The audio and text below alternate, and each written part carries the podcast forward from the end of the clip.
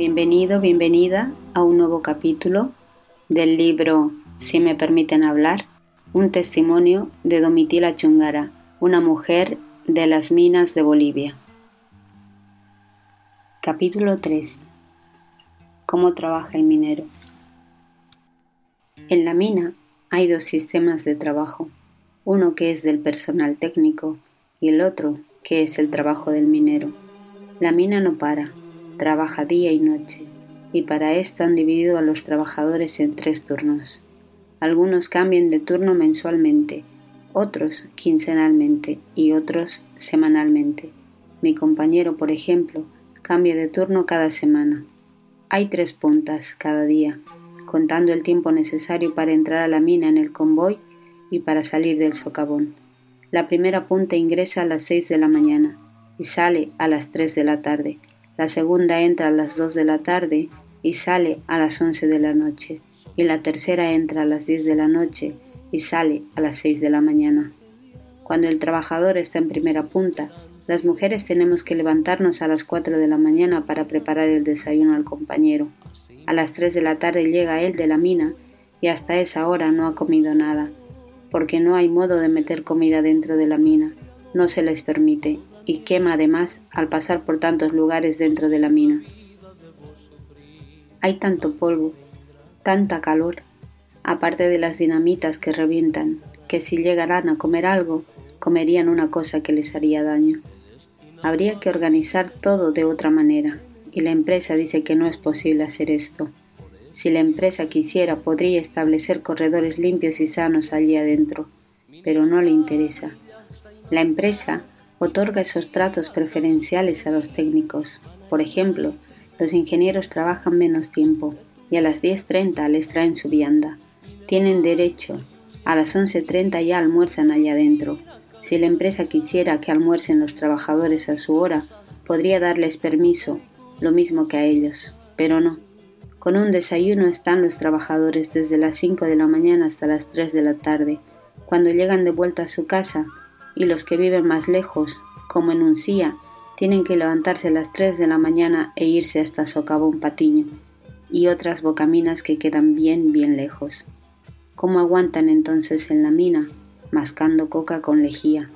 La coca son unas hojas que tienen un sabor así un tanto amargo, pero que si a uno le hace olvidar el hambre, está bien. La lejía es ceniza de los tallos de quinoa, mezclada con arroz y anís, que la gente mastica con la coca para sacarle su sabor demasiado amargo. Entonces, eso mascan los mineros para darse ánimo y para que resista su estómago. El trabajo en la mina es agotador. Mi compañero, por ejemplo, llega a la casa y así vestido se echa a dormir. Duerme hasta dos o tres horas y recién se levanta a almorzar. Lo peor, lo más duro, es la punta de noche, el minero trabaja durante toda la noche y viene a dormir en el día, pero como la vivienda es chica y las viviendas del campamento están así, lado a lado, no hay un lugar donde vayan a jugar los chiquitos. Allí mismo se quedan metiendo bulla y las paredes son tan delgadas que cuando hablan los vecinos parece que allí mismo estuvieran, al lado de nosotros. Entonces el trabajador no puede dormir y se sale aburrido, ni siquiera puede descansar. Esta es la punta que más odia mi marido y los trabajadores en general, pero son obligados a ir a esta punta. Tienen que someterse a las reglas de la empresa, si no, los retiran.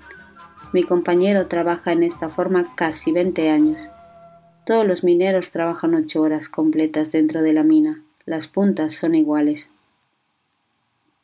Apenas 35 años es el promedio de vida de un trabajador minero. Entonces ya está totalmente enfermo con mal de la mina. Como tanto hacen reventar explosivos para sacar el mineral, entonces esas partículas de polvo se introducen a los pulmones a través de la respiración, por la boca y la nariz, y en los pulmones esto llega a carcomer y llega a ser pedazos el pulmón, y los trabajadores comienzan a vomitar sangre. Negra, morada se les hace la boca, y al final botan pedazos de pulmón y se mueren. Esta es la enfermedad profesional de mina o silicosis, y los mineros tienen además esta desgracia.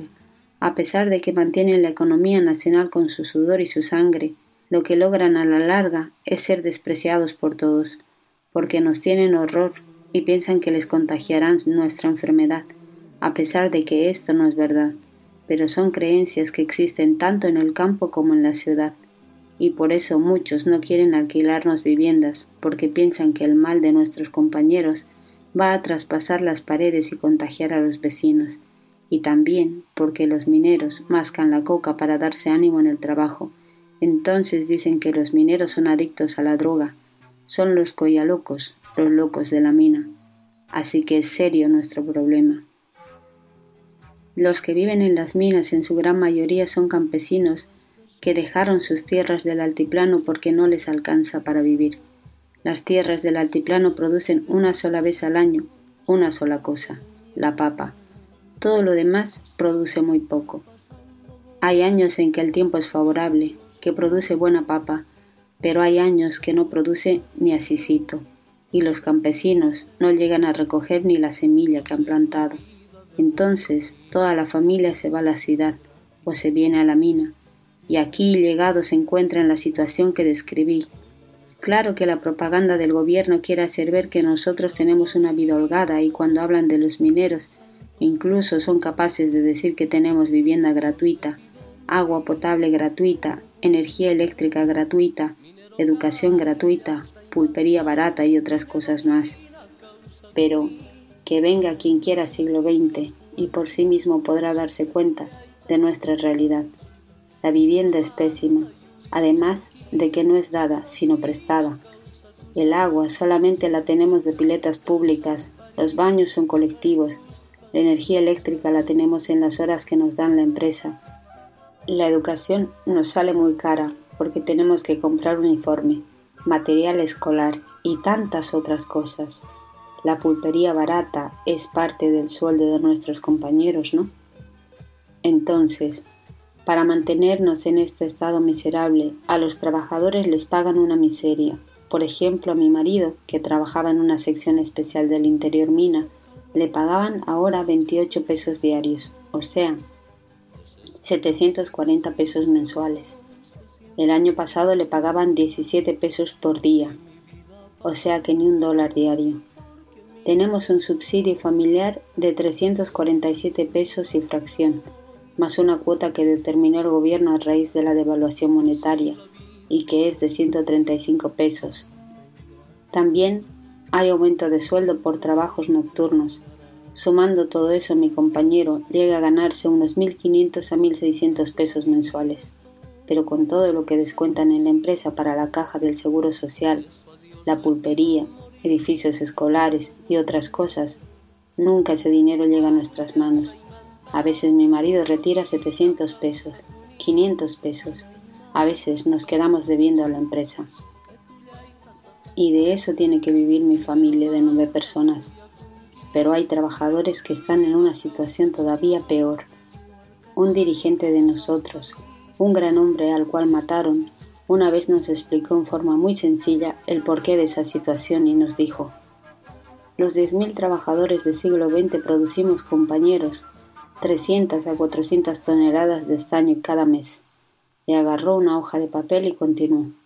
Esto representa nuestra ganancia. Esta hoja en entero.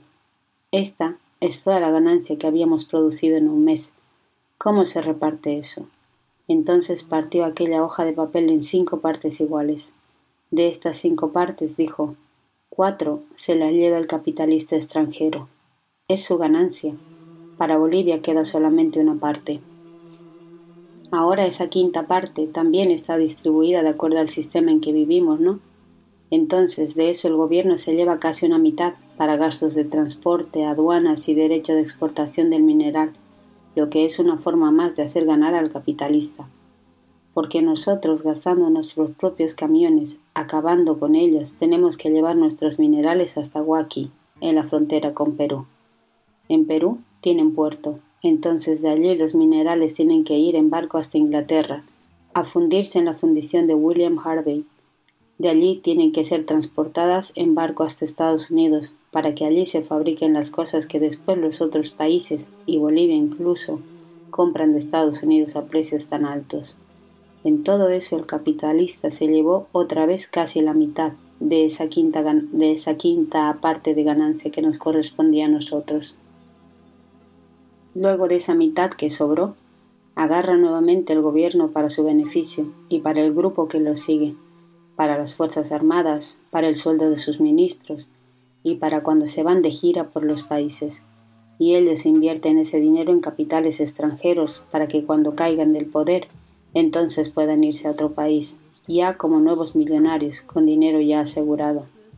Y otra parte de eso llega a ser para los órganos de represión, para el ejército, para el DIC, para sus soplones, para beneficiar a todos ellos. Y de lo poco que sobró, saca el gobierno otra parte para el servicio del seguro social, para la salud, para los hospitales, para pagar la luz eléctrica que consuma el pueblo.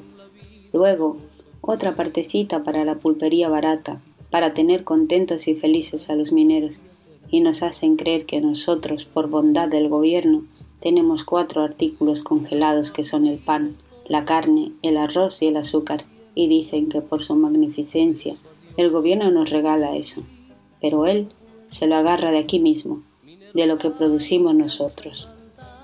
Y de esta otra partecita que sobró, también saca una parte para los materiales de trabajo, palas y picas para los obreros.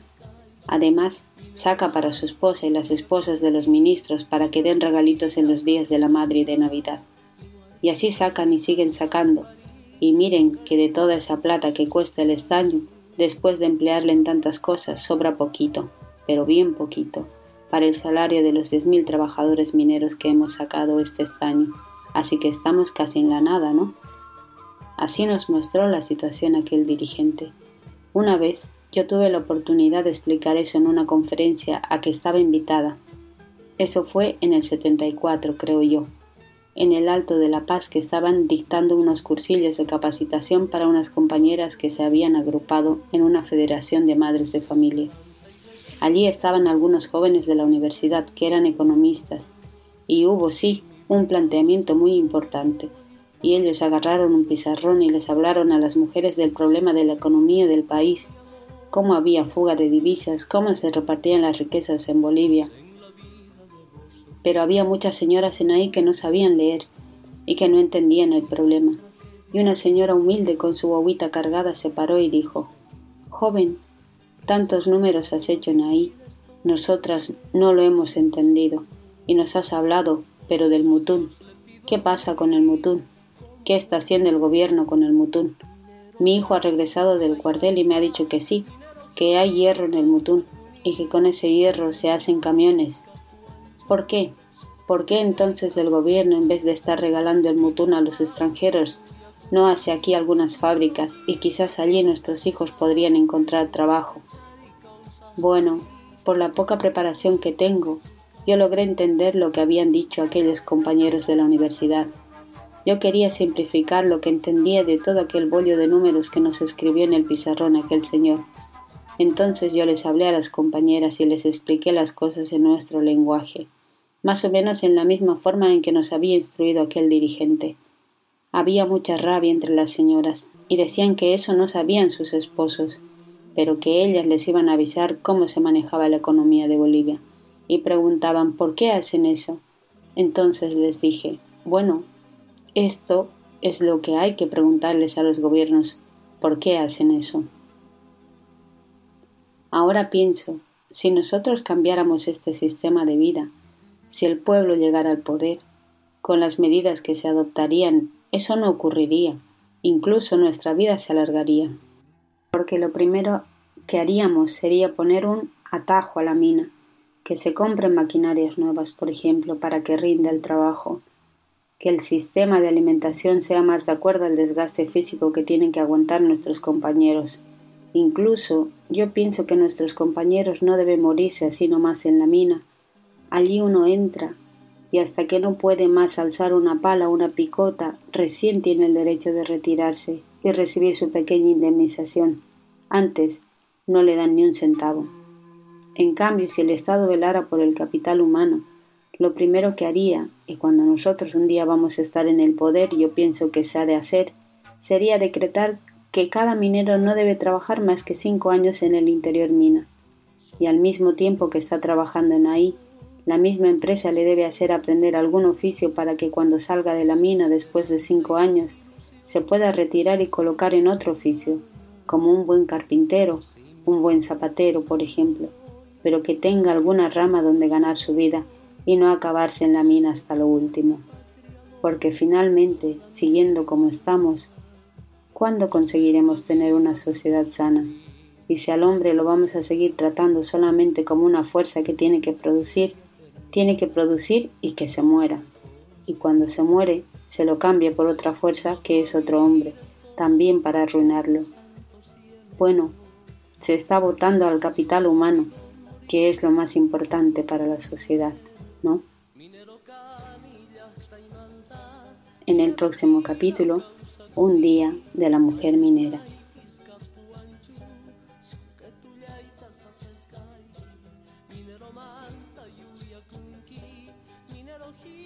causa kusa Ni warka cari causa pari Wakari kus pari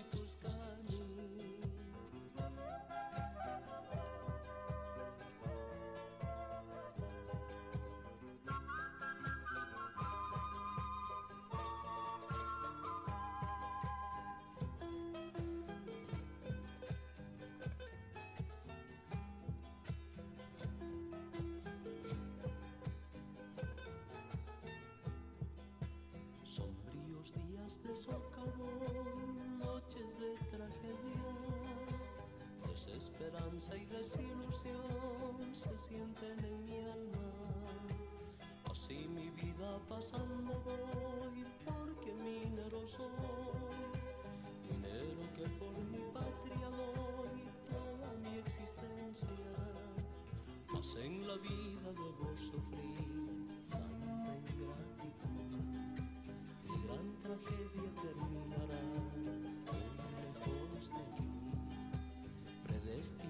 a vivir estoy en el santo cielo. Por eso a Dios le pido morir como buen minero. Minero canilla saimanta, minero gira causa cuní, anaima y piscatuancho, soca tuya y minero manta yuya kunki minero hina causa Maka cari kau sah pari Bekalikus pasikus kami